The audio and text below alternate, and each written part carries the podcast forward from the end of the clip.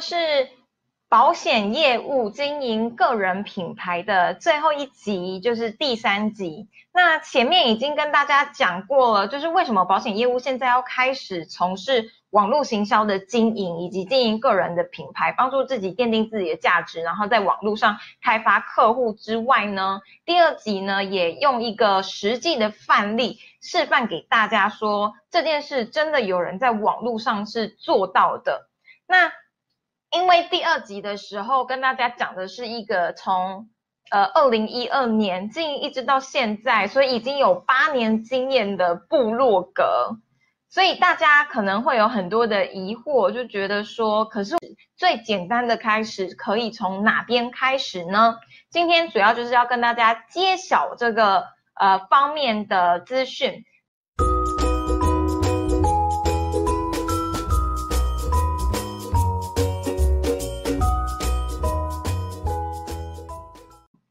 好，保险业务员最简单的个人品牌经营秘诀。洛格好难哦，我可不可以不要写这么多的文章啊？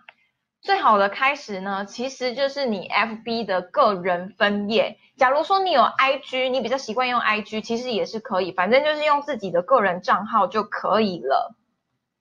那我自己的经验是，其实我最刚开始呢是给自己很大的决心，觉得说我一定要在网络行销上成功，所以我就花了很多的钱，就是像我之前花了将近十万块在学习网络行销，我真的去学什么 FB 广告啊，然后学人家开什么粉砖啊，经营粉砖啊。其实你知道吗？如果你有在 follow 这一些社群经营的趋势，其实。粉砖在二零一八年就因为 FB 的演算法已经改变方式。